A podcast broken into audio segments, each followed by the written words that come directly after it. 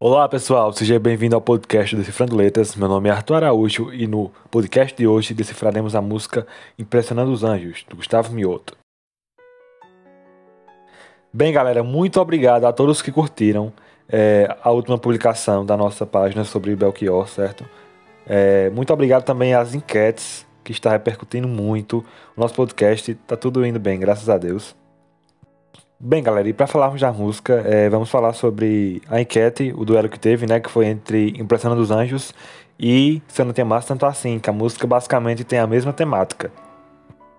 É, Se Eu Não Tanto Assim foi uma música composta por Herbert Viana é, em homenagem à sua esposa, que no qual é, ele perdeu ela em um trágico acidente de carro.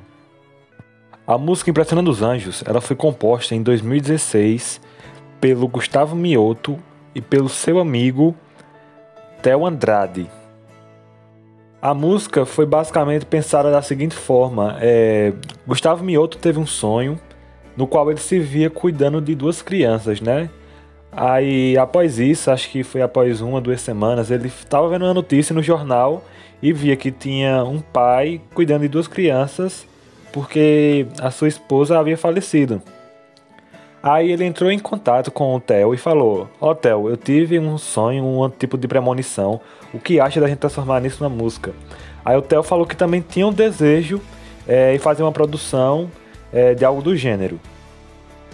E eles pensaram na música com a forma de você tratar a morte não como algo que você vê o fim da linha, certo? Mas sim é, ver um novo recomeço para a sua vida, algo de esperançoso. E essa é uma música que traz fortes emoções, porque mesmo você não tendo passado pelo momento, você é, cria relações afetivas com o personagem da música. E agora, para iniciarmos, vamos com o nosso primeiro trecho. Hoje foi tudo bem, só um pouco cansativo. Dia duro no trabalho que acabou comigo.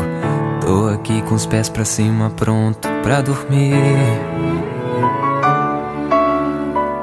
A saudade de você visitar frequente, que nem a sua tia chata que irritava a gente.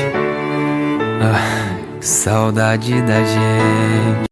Bem, pessoal, já nas primeiras linhas ficamos conhecendo é, o drama do personagem, que chega tarde do trabalho, cansado e sente uma enorme falta da parceira que não se encontra.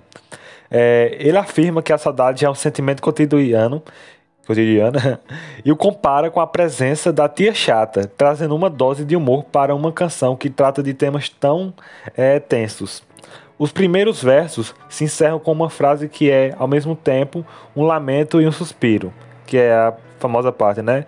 Ah, saudade da gente. Aí, após isso, é, vem o próximo trecho.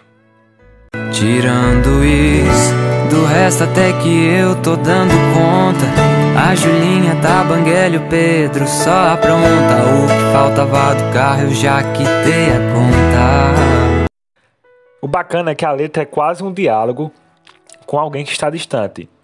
Nela, o personagem aproveita para colocar a amada a par daquilo que está se passando na sua vida. Um dos exemplos dessa característica de diálogo é a forte marca de oralidade como por exemplo, falando nisso. Ah, falando nisso, terminei o livro que você pediu pra eu ler. E só na página 70 entendi você. Naquela parte onde diz que o amor é fogo que há de se ver. A grande angular se fecha e o assunto deixa de ser a família e passa para ser unicamente o casal. A distância da amada parece não fazer muito tempo, porque ele disse que terminou o livro que ela havia sugerido que o parceiro lesse e que só agora, com a falta, ele consegue entender ao ler o poema de Camões, que o poema é O amor é fogo que arde sem se ver. Como é que tá aí? Faz tempo que não ouço nada. Fala um pouco, sua voz tá tão calada. Sei que agora deve estar impressionando os anjos com sua risada. Após contar tudo o que se passa na sua vida, é, o personagem deseja conectar-se com a mulher, ouvir o que ela sente e como estão as coisas do lado dela. Entretanto, já não pode responder, e é nessa altura que percebemos que a amada faleceu. A maneira como os compositores anunciam a ausência é extremamente sensível e delicada, ao invés de falar de morte como algo pesado. O que eles fazem é tentar conferir leveza ao dizerem que a amada deve estar fazendo companhia aos anjos. Ao mesmo tempo que trata de um tema pesado como a morte, como eu tinha falado na introdução do podcast. A viuvez e a orfandade das crianças, a canção tem uma pegada poética, um tom de conversa, de chamamento e de troca. É como se o casal nunca deixasse de ser um par, apesar da distância que os separa.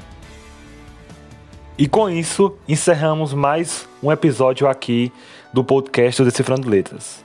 Muito obrigado pela sua audiência. Não deixe de nos seguir na nossa rede social, arroba Decifrando Letras, e até a próxima.